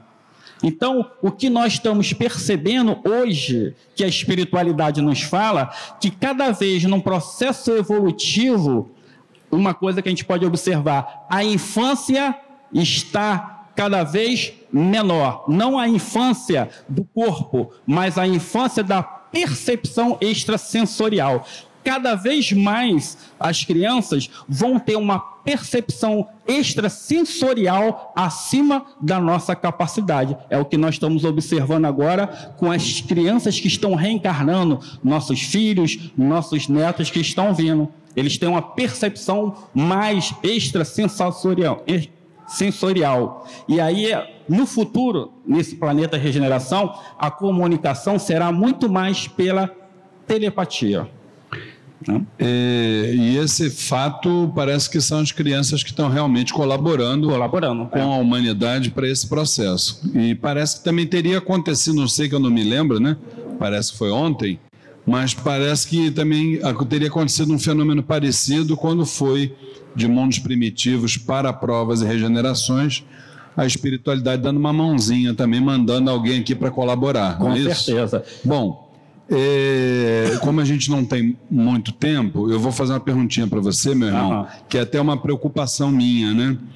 É, você falou na sua palestra que é, não existe propriamente uma, uma data fechada em relação ao, ao final do processo de transformação de mundos, é, provas e regenerações para. É, Regeneração para, de provas e expiações para a regeneração, né? E que isso depende muito da questão comportamental do ser humano. Aí eu fiquei preocupado.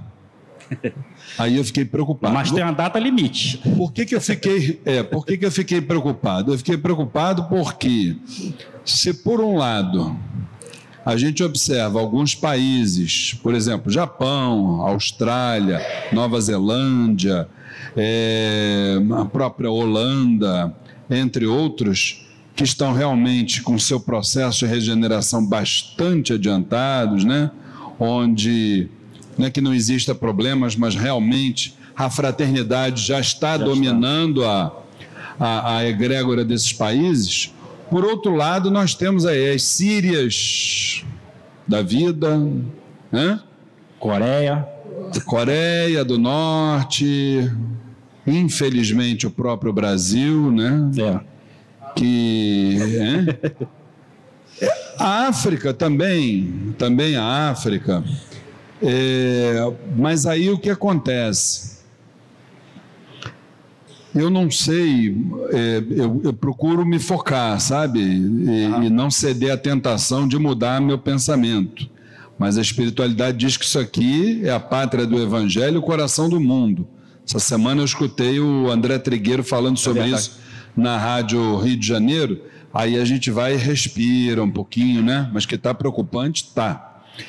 Então, é, a gente pergunta o seguinte: nesse nosso Brasil aqui, como é que a gente pode conseguir enxergar, na sua opinião, a regeneração? Principalmente porque é, não, não pela insurgência dos maus espíritos que eles estão aí trabalhando, mas sim pela acomodação das pessoas do bem. As pessoas do bem estão caladas, estão omissas, estão inertes, de braço cruzado aí como você, vendo a banda passar é. e a gente não vê as coisas acontecerem. Ou pelo menos as coisas estão acontecendo e eu não estou conseguindo ver, de repente, não sei. Né? O que, que você acha, meu irmão? É, no livro do Espírito tem uma pergunta, Kardec, eu não lembro agora qual é a questão, mas a, a pergunta e a resposta eu lembro. Que Kardec pergunta assim: por que o mal prevalece sobre o bem? Aí os espíritos respondem para Kardec, né? Pela simplicidade dos bons. Quando eles quiserem, preponderão. Então, como foi falado, o Brasil realmente né, é a pátria do Evangelho. E aqui virão aqueles que vão vir, e já está acontecendo já há muito tempo. Mas também Jesus também transportou para cá aqueles necessitados de aprendizado. Aí que a gente está vendo essa, essas questões todas, porque eu, eu, gosto muito de escutar o Haroldo Dutra Dias, né? ele fala nessa questão que também vieram para cá os enfermos. Estão aqui os enfermos, doentes, de outras vidas, que estão tentando sair da sua enfermidade mental, mudar as suas questões, né? mudar seus paradigmas. Só que tem um pequeno problema. Quando nós vamos reencarnar, tem uma programação. E a gente combina, vamos dar um exemplo, vão vir como na política, vão fazer um trabalho porque eu tenho que ressarcir o meu débito de vida passada. Poucos conseguem. Porque quando reencarnamos, é o que o Lísias fala, nos comprometemos, está lá no nosso lar, nos comprometemos, mas quando chegamos aqui, reencarnamos, o orgulho, a vaidade prepondera. Então são espíritos devedores. Quando Ismael né, mostrou a Jesus, veio mostrar aqui os nossos índios, né, que trazia ainda, não foi contaminado, né, trabalhava pela natureza, e ele falou: aqui vou implantar o meu evangelho, porque esses espíritos ainda estão nesse processo, não se contaminaram com a Europa, com esses lugares que o irmão foi falado.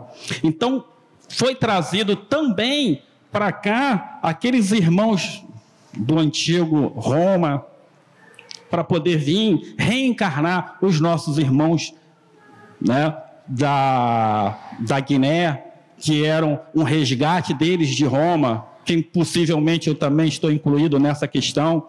Por quê? Para poder reparar seus erros. Mas quando a facilidade né, se apresenta diante deles, a corrupção fica melhor. Então, eles não estão fazendo o correto. Cabe a nós que chegamos nesta conclusão de que devemos fazer essa melhora, lutar pelos nossos direitos. Porque Jesus deixou bem claro: né? dá a César o que é de César, dá a Deus o que é de Deus. Quando apresentaram ele aquela moeda. Então, nós temos a nossa parte. Nós estamos né, nessa questão da lei divina e somos, como Aristóteles falou, né? Estamos vivendo uma sociedade e nós somos responsáveis por essas leis também que tem que ser mudada, não com quebra-quebra, quebrando, porque senão nós vamos entrar naquela, naquela questão da anomia. Né? Então, é, de, nossos direitos, nós temos que ter os nossos direitos, mas sem quebra-quebra. Nós, seres, nós, como social e político, nós temos um, na mão a ferramenta para mudar. O, o, grande problema é que a gente está vendo que aquelas pessoas são os mesmos em todas as áreas. Eu, às vezes, eu fico, eu fico na dúvida: será que há alguma coisa errada? Né?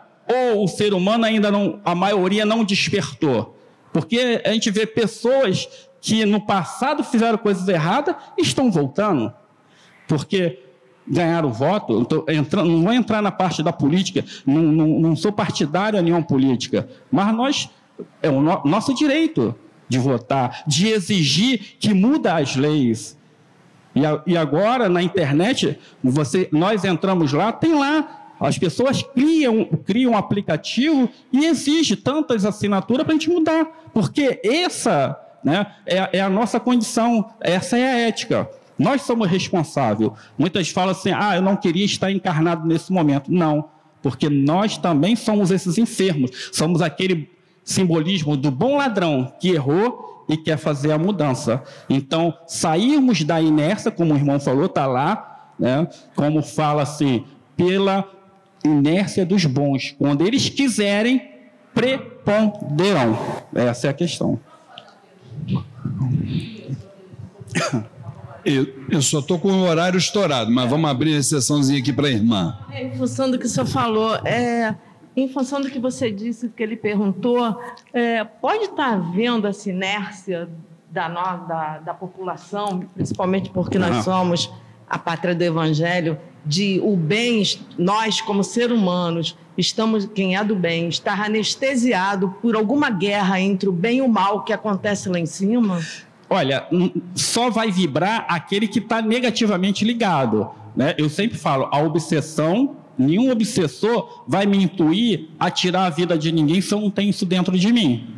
Então, o que, o que, a, gente, o, o, que ali a, a, última palavra ali, o céu, o inferno, Kardec fala é isso: mudar nossos hábitos. Quando eu mudo meus hábitos, nenhum obsessor, nenhum, nenhuma treva vai me dominar, porque ele não vai achar acesso no meu subconsciente. Então, a primeira coisa que nós temos que fazer é mudar a educação dos sentimentos, como foi falado. Por quê? Nós não estamos no nível vibratório daqueles que estão tentando né, desequilibrar a boa nova que Jesus veio trazer. Então, quando nós mudamos, nós vamos ser menos um, né, vamos botar assim, caneco ou porta né, daqueles espíritos, que eles realmente não querem, e eles vão atuar nesses que o orgulho e egoísmo estão exacerbados. Por isso que a gente está vendo essas questões. Cabe a nós fazer mudanças do padrão. Não é só os orixás maiores, os espíritos elevados que limpam a psicosfera. Nós também podemos mudar, limpar a psicosfera. Aí não vamos ser atuados por eles. Isso aí. Bom, é, vamos lá então. Nós vamos pedir aí ao, ao Andrezinho, parece que tem que fazer uma alteração aqui no computador. É, fica aqui com a gente, Almir. Enquanto o André está tá mudando aqui, eu queria só lembrar aos irmãos, dar dois, dois, dois recados antes da nossa mãe espiritual, Flávia, falar.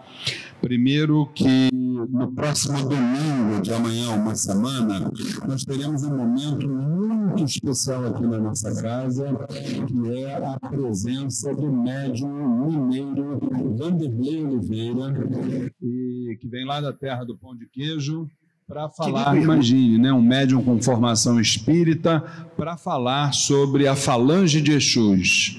Então, ele vai lançar aqui no Rio de Janeiro o livro Falando de Exus. Será uma palestra, entrada franca, manhã de autógrafos e a gente gostaria de contar com a presença de todos vocês nesse momento. Domingo, dia 10 de setembro, às 10 horas da manhã, entrada franca aqui na nossa casa. Lembrando que aqueles que quiserem participar, é só entrar em contato com o telefone da nossa casa, com exceção dos médios, os médios não precisam, porque é uma atividade obrigatória, mas os irmãos da assistência precisam se cadastrar, precisam confirmar a sua presença. É só entrar em contato, perguntar lá na secretaria como faz, tá?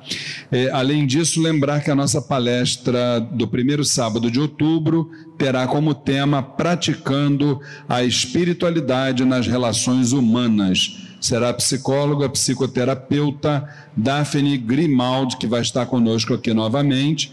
E o público-alvo são dirigentes de instituições religiosas, espiritualistas em geral e trabalhadores da luz é o público-alvo dessa palestra. Dia 7 de outubro, sábado, aqui no Templo Estrela do Oriente, às 3 horas da tarde. E tem uma atividade no dia 23 de outubro, sobre a qual quem vai falar é a nossa mãe espiritual, Flávia Barros. Vamos bater uma palma para ela, gente?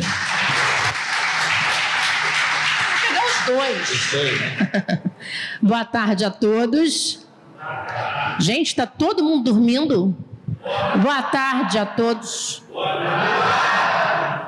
Boa tarde a todos. Boa tarde. Ai, gente, fiquei até emocionada agora. Gente, depois de uma palestra dessa, né, onde eu vou dar só uma singela opinião, é, eu acho que nós vivemos, na verdade, as pessoas do bem, elas vivem uma aparente inércia. Porque você dar o movimento não quer dizer que você tenha que entrar nessa sintonia de briga, de guerra que está acontecendo nesse planeta, né? Vamos dizer assim.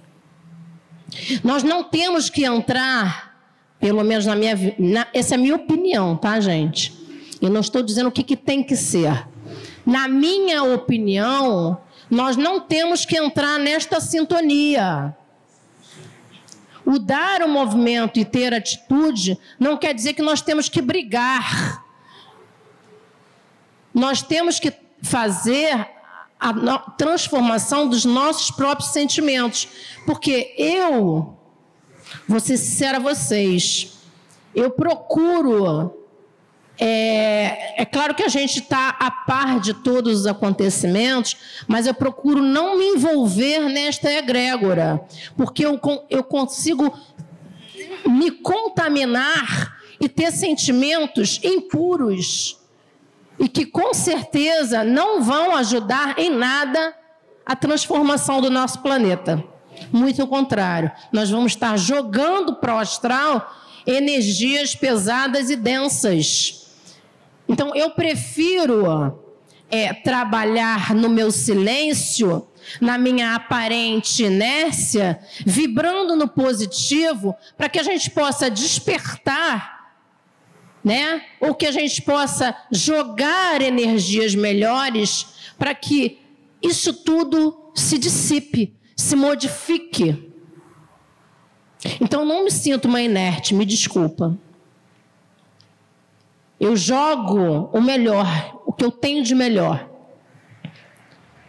Eu procuro lançar para o astral os meus melhores sentimentos através das minhas preces, das minhas orações e pedindo à espiritualidade que possa interceder sobre todos nós. Eu acho que quando nós elevamos os nossos pensamentos e pedimos prece e pedimos a intercessão, nós somos, sim, ouvidos. E alimentados por essa força, por essa energia, é quando nós conseguimos verdadeiramente transformar. É através desses sentimentos que nós conseguimos transformar.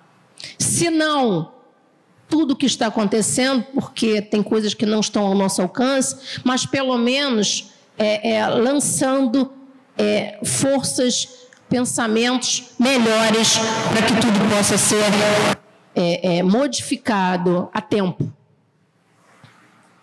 Tá? Até porque tem uma coisa, né, mãe? É, tem tudo a ver com o que você está dizendo, com certeza absoluta. Eu acho realmente que as pessoas de bem, elas estão, como a mãe acabou de dizer, né? Elas estão caladinhas, cada uma no seu canto, cada um fazendo a sua parte e entregando para a espiritualidade o futuro coisa nós não podemos duvidar, isso de forma nenhuma. Isso é minha convicção. Se por um lado, e o Almir falou muito sobre isso aqui na palestra dele, se por um lado existe a misericórdia divina, e ela é demonstrada diuturnamente no momento que chega um novo ser humano que reencarna aqui na Terra, isso é misericórdia divina. É a espiritualidade ainda acreditando na humanidade. Agora, se essa misericórdia divina, por um lado, ela existe, por outro lado, a gente não pode deixar, jamais, não pode esquecer que a justiça divina também existe. Os limites também existem. Só que essas pessoas que estão procedendo de forma errada estão tão adoentadas que elas não conhecem os limites da justiça divina. E eu estou com muito medo deles o dia que lhes for apresentado esses limites, essa justiça divina. Aí não vai sobrar pedra sobre pedra, porque isso a própria espiritualidade já disse aqui para nós, até o Império Romano acabou, sumiu, desapareceu. Então, que eles coloquem as barbas de molho e que nós continuemos a fazer o nosso trabalho da forma que cada um sabe fazer e da melhor maneira possível. É, é vamos fazer a nossa parte, vamos transformar a nossa energia, né? Vamos é, modificar nossa mente, nossos corações, vamos trazer para perto de nós energias benéficas que vão estar nos auxiliando para que nós possamos auxiliar também. Isso. Exatamente isso. Vamos falar sobre o dia 23. Na verdade, quem vai falar não sou eu. Será a nossa irmã que fará o curso aqui conosco. Vamos ouvir o que ela tem para falar, gente.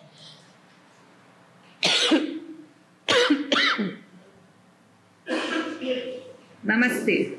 Meu nome é Madina Machado, Peraí, sou mestre gente. de reiki. Estou aqui para convidá-los a participar do curso de nível 1, que será hora, que tá sem som. no dia 23 de setembro, de 9 às 18 horas. Minuto. O curso inclui apostila, certificado, aulas teóricas e práticas no sistema Usui tibetano e tradicional japonês. Todos poderão participar deste curso. Crianças acima de 12 anos, adultos, idosos. Meu nome é Madi Namastê. Meu nome é Madina Machado, sou mestre de Reiki. Estou aqui para convidá-los a participar do curso de Reiki nível 1, que será realizado no dia 23 de setembro, de 9 às 18 horas. O curso inclui apostila, certificado, aulas teóricas e práticas no sistema Usui tibetano e tradicional japonês. Todos poderão participar deste curso. Crianças acima de 12 anos, adultos, idosos e mesmo aquelas pessoas que possam estar passando por algum problema de saúde podem e devem ser um reikiano para poder se beneficiar através desta energia. Dia 23 de setembro estarei no Templo Estrela do Oriente, localizado na Rua Goiás, número 548, em Piedade. Venha ser um terapeuta reikiano. Venha conhecer essa técnica e se beneficiar através das autoaplicações, ajudando também aquelas pessoas que precisam. O mundo precisa de reiki. O mundo precisa de amor. Dia 23 de setembro, Templo Estrela do Oriente, de 9 às 18 horas. Informações e contatos na Secretaria do TEL ou através do WhatsApp do senhor Luiz Fernando, número 999 49 54 94. Lembrando a todos que o curso tem um preço bem popular, pois está ajudando também a casa a construir, na construção do seu telhado. Ao mesmo tempo que você tem acesso a esta técnica, vocês também estarão fazendo esta caridade. Seja um reikiano nível 1 de amor e de confiança. Venham todos ao Templo Estrela do Oriente no dia 23 de setembro. Sejam todos bem-vindos. Namastê, namastê, namastê. Então, meus queridos, vamos fazer o curso de reiki? Eu vou. Tá? Então, próximo dia 23 de setembro, a partir de 9 horas da manhã, estaremos aqui com essa nossa irmã ministrando esse curso. E todo o valor arrecadado é, por, por, essa, por essas aulas, por esse curso, será revertido para a campanha que nós estamos realizando para a construção do nosso telhado. Aliás, para a construção, para a reforma do nosso telhado, que foi tomada por cupins, tomado por cupins. Então, nós estamos, estamos realizando vários eventos aqui na nossa casa para que a gente possa arrecadar recursos para que a gente possa refazer o nosso telhado que está tomado de cupins. Então, a nossa irmã se colocou à disposição e nós vamos realizar esse curso aqui para que a gente possa fazer essa arrecadação. Caso alguém tenha interesse, é só chegar na nossa secretaria, conversar com a nossa irmã Carol ou com qualquer outro irmão que esteja lá, para pegar as informações necessárias para a inscrição do curso. Tá bom? Então, gostaria de agradecer a presença do nosso irmão, do nosso irmão, e que nós possamos tê-lo aqui na nossa casa mais vezes. Você já fez uma palestra aqui para gente, né, Luiz? Ah, já. Foi, foi, isso mesmo, isso mesmo. E aí, que nós possamos recebê-lo mais vezes aqui na nossa casa, passando um pouquinho do seu conhecimento para gente. Tá bom? bem como fosse na minha casa também. Com certeza. E aqui nós entregamos o certificado ao nosso querido irmão Almir Oliveira por ter sido ministrante da palestra Momento de Transição do Planeta Terra, contribuindo através do aprendizado para o engrandecimento da sagrada religião de Umbanda. Estado do Rio de Janeiro, 2 de setembro de 2017, Flávia e Luiz Fernando Barros, dirigentes espirituais do Templo Estrela do Oriente. Uma salva de palmas, por gentileza, para o nosso irmão Almir Oliveira, que recebe o nosso certificado e recebe o nosso carinho também através desse bonito girassol. Olha, girassol. Muito obrigado. É um presente né, que eu fico muito grato. Estava até conversando ali com minha esposa, a gente não consegue plantar um girassol. Então nós recebemos agora um girassol plantado, porque para mim representa tudo, né? Essa energia solar que ilumina o nosso planeta. E como nossa irmã Flávia bem falou, né, buscarmos esse equilíbrio mesmo, porque a espiritualidade que se encontra lá naquele sol, os espíritos Cristo estão no governo desse planeta. E aqueles que estão fazendo mal, eles por si mesmos vão ser excluídos. Basta, como a nossa irmã falou mesmo, estar com a nossa vibração em harmonia com os bons espíritos. O resto, eles vão receber a causa e o efeito deles mesmos. Obrigado mais uma vez, meu amigo. Vai fazer a nossa prece Boa. Bom. Como... De pé, por gentileza. Como eu gosto muito, e quando todo mundo me convida para fazer a prece, eu gosto muito da prece de Cáritas. Então, aqueles que souberem, nos acompanha. Então, elevemos aos nossos pensamentos ao alto, aos nossos mentores, nossos guias espirituais, em agradecimento a esta tarde estarmos aqui reunidos junto e façamos assim a nossa prece final. Deus, nosso Pai, que sois todo poder e bondade, dai força àqueles que passam pela provação Dai luz, Pai, àqueles que procuram a verdade. Ponde no coração do homem a compaixão e a caridade. Deus, dai o viajou a estrela guia, ao aflito a consolação, ao doente o repouso. Pai, Dai o culpado arrependimento, ao espírito a verdade, à criança o guia, ao órfão o pai. Senhor, que a vossa bondade se estenda sobre tudo que criaste. Piedade, meu Deus, para aqueles que ainda não vos conhecem. Esperança para aqueles que sofrem. Que a vossa bondade permita aos espíritos consoladores derramarem por toda parte a paz, a esperança e a fé Deus, um raio, uma centelha do vosso amor pode abrasar a terra. Deixai-nos beber nas fontes dessa bondade fecunda e infinita, e todas as lágrimas secarão, todas as dores se acalmarão. Um só coração, um só pensamento subirá até vós como um grito de reconhecimento e de amor e assim como Moisés sobre a montanha, nós vos esperaremos com os braços abertos, ó bondade, ó beleza, ó perfeição. E queremos de alguma sorte, Senhor, merecer a vossa misericórdia. Deus, dá-nos força, a fim de ajudarmos no progresso, para que possamos subirmos até vós. Dai-nos a caridade pura, dai-nos a fé e a razão.